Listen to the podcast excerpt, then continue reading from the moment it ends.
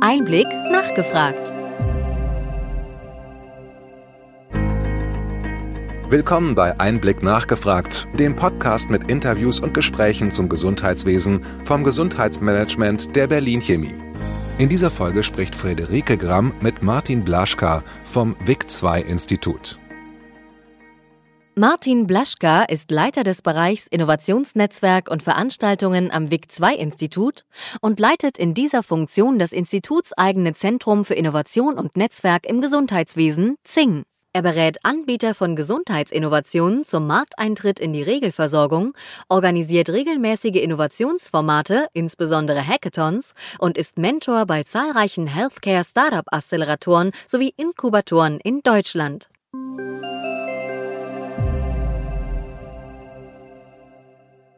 Herzlich willkommen, Martin. Vielen Dank. Ich, ich freue mich heute, virtuell hier zu sein. Ja, schön. Ähm, du arbeitest am WIC-2-Institut. Das WIC-2-Institut ist vielen Personen in der Gesundheitspolitik und Wirtschaft ein Begriff. Aber was macht das Institut genau? Ja, ein Teil der Antwort verbirgt sich tatsächlich bereits im Namen. Ähm, WIG 2 ist nämlich eine Abkürzung und steht für Wissenschaftliches Institut für Gesundheitsökonomie und Gesundheitssystemforschung. Und ähm, da haben wir auch tatsächlich zwei der Tätigkeitsfelder direkt aufgeführt, auf denen unser Schwerpunkt liegt. Ähm, die weiteste Klammer, die ich um das äh, fassen kann, was wir am Institut machen oder schaffen, ähm, wäre das tatsächlich Forschung und Datenanalysen im Gesundheitswesen. Das heißt, wir forschen beispielsweise zu ärztlichen Vergütungssystemen, zum Finanzausgleich in der GKV, zu indikationsspezifischen Fragestellungen und zur Entwicklung der Versorgungsrealität in Deutschland, ähm, unter anderem auch mit einem Fokus auf Real-World Evidence, also Routinedatenanalysen und uns treibt ähm, gerade im Moment natürlich auch verstärkt das Thema Marktzugang um und das neben klassischen Arzneimittel- und Medizinprodukten ähm, nun auch jüngst für äh, digitale Gesundheitsinnovationen. Mhm. Du beschäftigst dich ja äh, gerade mit dem, was du gesagt hast, dem Marktzugang von beispielsweise digitalen Gesundheitsanwendungen aus der wissenschaftlichen Sicht. Ja. Äh, was, was machst du da genau? Was ist da so wissenschaftlich dran? Vielleicht nochmal vorab gestellt, ich denke, viele ähm, Personen haben mittlerweile ein gutes Bild davon, was, was digitale Gesundheitsanwendungen sind, aber für die, an denen das gegebenenfalls vorbeigegangen äh, ist, wir reden hier quasi über digitale Angebote und Medizinprodukte in niedrigen Risikoklassen, ähm, die die Versorgung der Versicherten in Deutschland verbessern sollen. Da wurde ja im Rahmen des Digitale Versorgungsgesetzes ähm, wurden die entsprechenden Rechtsgrundlagen dafür geschaffen. Ähm, der Klassiker hier wären beispielsweise Gesundheits-Apps, ähm, aktuell haben wir 15 solche äh, Digas gelistet. Und spannend dabei ist ähm, vor allem, dass es nicht ähm, vor allem abweichend zu anderen ähm, Marktzugangswegen, man muss nicht unbedingt einen Mehrwert auf reiner medizinischer Ebene nachweisen, also Mortalität, Morbidität oder Lebensqualität, ähm, sondern es zählen auch sogenannte patientenrelevante Struktur- und Verfahrensverbesserungen. Das heißt, das genau? eher, eher weichere Faktoren, ähm, gegebenenfalls auch Prozess- und Strukturbedingte ähm, Vorteile, also ganz praktisch gesprochen, gesprochen, ähm, beispielsweise wenn eine App den, den Zugang ähm, zur Versorgung verbessert, zum Beispiel für die ländliche Bevölkerung oder die Compliance erhöht oder Gesundheitskompetenz schafft, ähm, dann sind das eben auch Mehrwerte, die über eine solche DIGA ähm, abgebildet werden können. Mhm. Und ähm, so viel vielleicht kurz einleitend. Ähm, DIGA sind für uns natürlich ein unheimlich spannendes Feld. Ähm, die Frage, wie kommen innovative digitale Angebote in die Versorgung, ähm, ist generell keine neue. Ähm, keine mhm. neue im Gesundheitswesen und auch keine neue für uns, ähm, denn tatsächlich schon lange vor dem Bekanntwerden oder gar in Krafttreten ähm, de, des SIGA-Antragsverfahrens ähm, haben wir derlei Produkte und Services begleitet, zum Beispiel als Evaluator in Innovationsfondsprojekten, ähm, zum Beispiel auch in, in GPA-Bewertungsverfahren. Ähm, also für uns war es maßgeblich tatsächlich eine Transferleistung, die angestoßen werden musste, um letztlich unsere Erfahrung ähm, in der Studienkonzeption dann auch auf das neue regulatorische Gerüst ähm, des DIGA-Antrags anzupassen. Und ähm, als sehr digital affines Institut tatsächlich. Wir haben sehr, sehr viel mit den Themen Datenanalysen, KI, generelle Innovationen im Gesundheitswesen zu tun. Ähm, kam der DIGA Fast Track natürlich ähm, sehr willkommen. Ähm, das, das, vor allem auch deswegen, weil wir es ähm, jahrelang durchaus nicht einfach hatten, zum Beispiel innovative Startups ähm, von der Wichtigkeit eines wissenschaftlichen Nutzennachweises zu überzeugen. Ja. Ähm, nun haben wir den Vorteil, dass die, die Hersteller von digitalen Gesundheitsangeboten schon ganz formal auf eine unabhängige Institution Informationen zurückgreifen müssen. Also ja, beispielsweise. Machen, ne? Genau, die müssen Studien machen, beziehungsweise, und das ist auch ein, eine Besonderheit dieses SIGA-Antragsverfahrens, wenn sie noch keine Studienergebnisse vorliegen haben, dann ist es auch möglich, ein Evaluationskonzept ähm, einzureichen und dann die Studie innerhalb eines zwölfmonatigen Erprobungszeitraums durchzuführen. Und auch mhm. dieses Evaluationskonzept ähm, dürfen sie im Zweifelsfall nicht, nicht selber erstellen, sondern brauchen dafür eine herstellerunabhängige Institution. Und das ist zum Beispiel eine der Forschungsleistungen, die, die wir dann ähm, übernehmen können am WIG 2. Okay. Und äh, warum ist die wissenschaftliche Begleichung von DIGA jetzt so wichtig? Genau, also zum einen ähm, neben der reinen Erstellung von Evaluationskonzepten, Studienkonzepten ähm, ranken sich natürlich noch eine ganze Reihe von, von wissenschaftlichen Leistungen drumherum.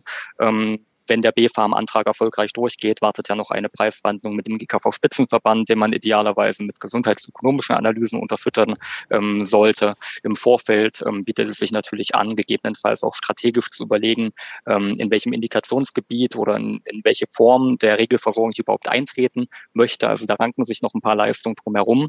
Ansonsten, wie bereits gesagt, wir haben natürlich den, den Vorteil, dass ähm, Hersteller schon von Gesetzes wegen ähm, nicht alle Leistungen selbst erbringen können und dürfen, zum Beispiel das Evaluationskonzept.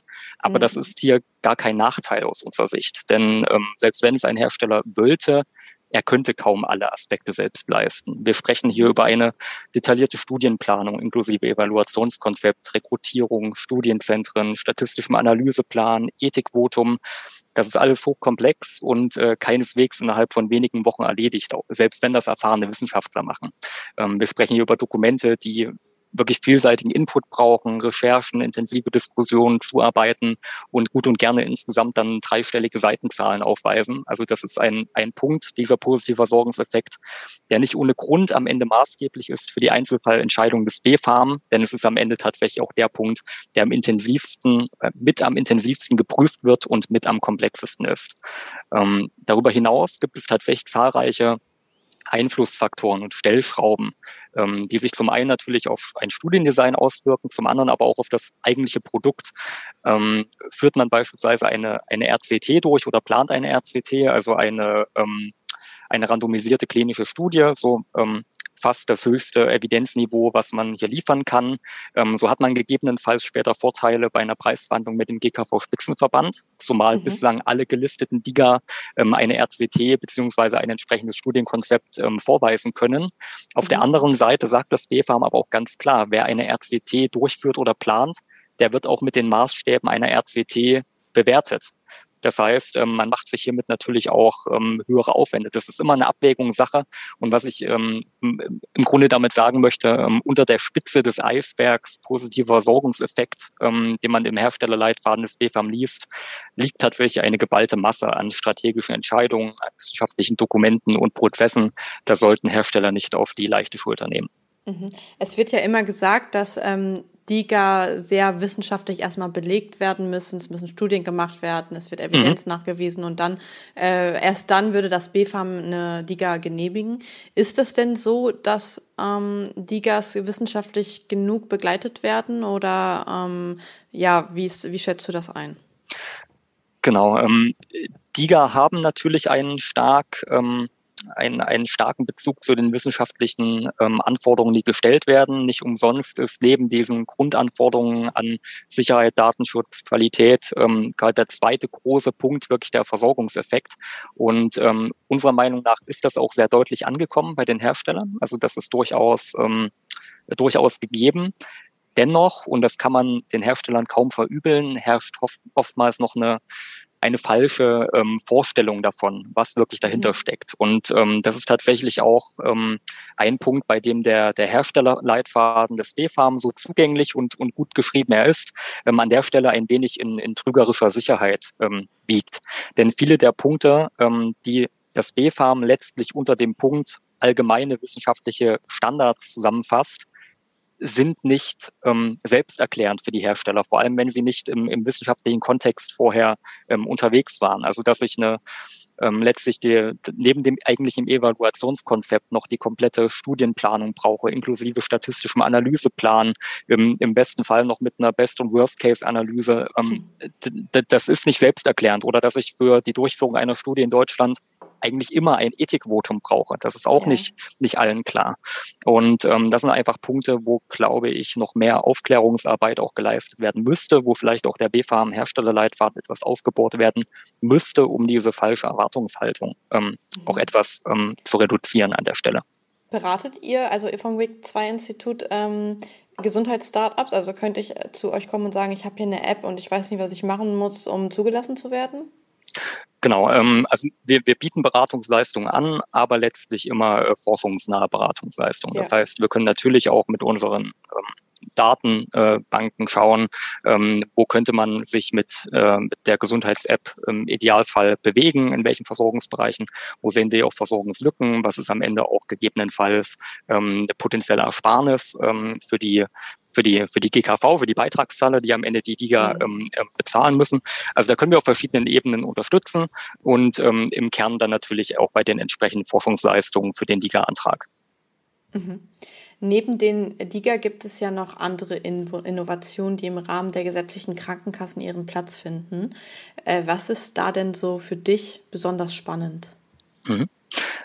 Spannend sind natürlich für, für uns immer die Zugangswege, die am Ende auch in den, in den ersten Gesundheitsmarkt führen, also in die Regelversorgung, jetzt unabhängig von, ähm, vom Selbstzahlermarkt.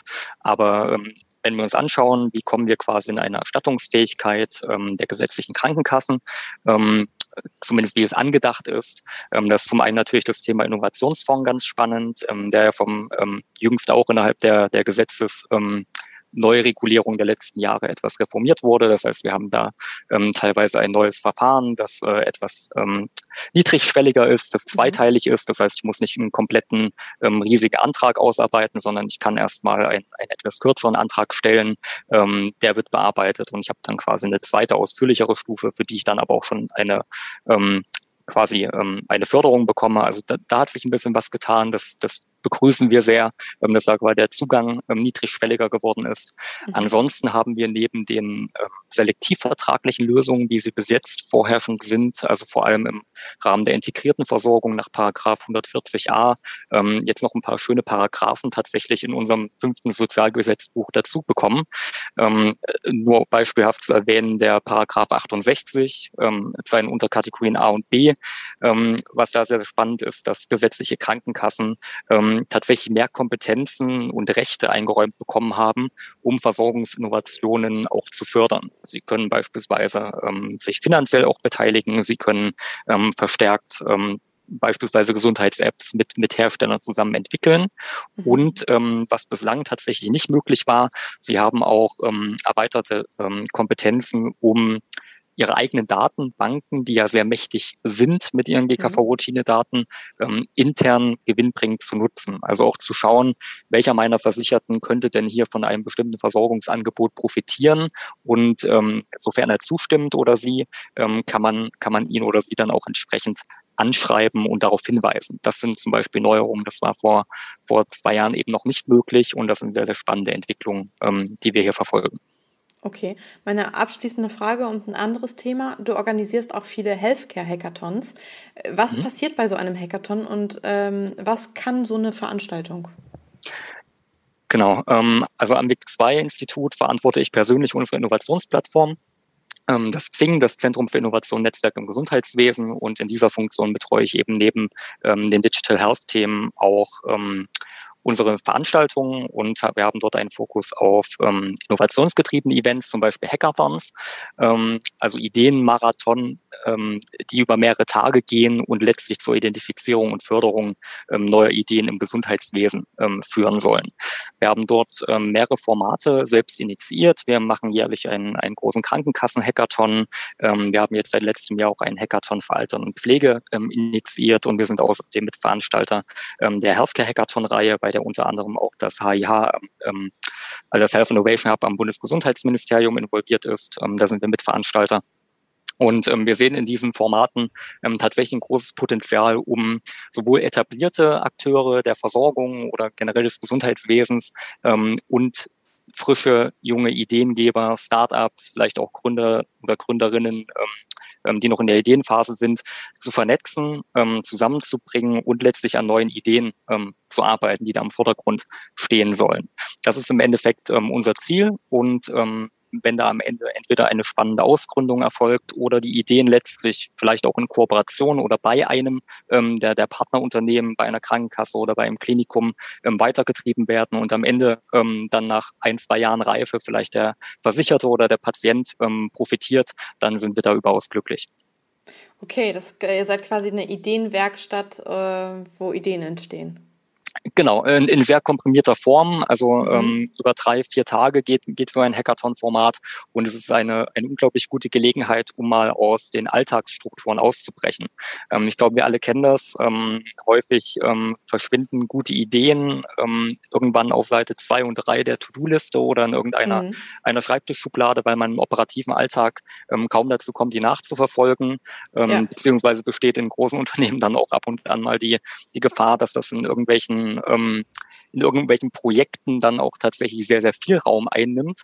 Und hier hat man wirklich die Möglichkeit, sich ähm, auf gut Deutsch gesagt mal zwei, drei Tage wegzuschließen in motivierten Teams, ähm, die auch ad hoc gebildet werden im Idealfall. Also ich habe auch frischen Input ähm, durch, durch verschiedene Teammitglieder mit verschiedenen Backgrounds, mit verschiedenen Expertisen, ähm, dort neue Ideen ähm, zu erarbeiten und zu fördern und wirklich jenseits aller Alltagsstrukturen in drei Tagen etwas Neues zu schaffen. Und ähm, wenn man mit Teilnehmerinnen und Teilnehmern spricht oder auch wir aus Organisatorenperspektive, es ist unglaublich, was man in so einem recht kurzen Zeitraum schaffen kann, wenn nicht ständig ähm, das Mailfach, äh, das E-Mail-Postfach aufblinkt oder die Tür aufgeht und ähm, irgendwelche ähm, Ad-Hoc-Aufgaben reinkommen. Also wir sind großer Verfechter dieses Formats. Das glaube ich. Klingt spannend äh, und ich bedanke mich jetzt erstmal für deine Zeit, Martin.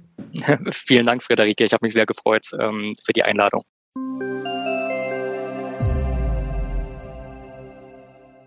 Wir hoffen, dass Ihnen diese Ausgabe von Einblick nachgefragt gefallen hat.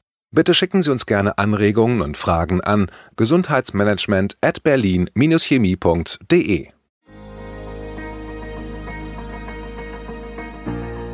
Wir empfehlen Ihnen für den schnellen Überblick der Trends im Gesundheitswesen unseren wöchentlichen Einblick-Podcast sowie unseren Einblick-Newsletter.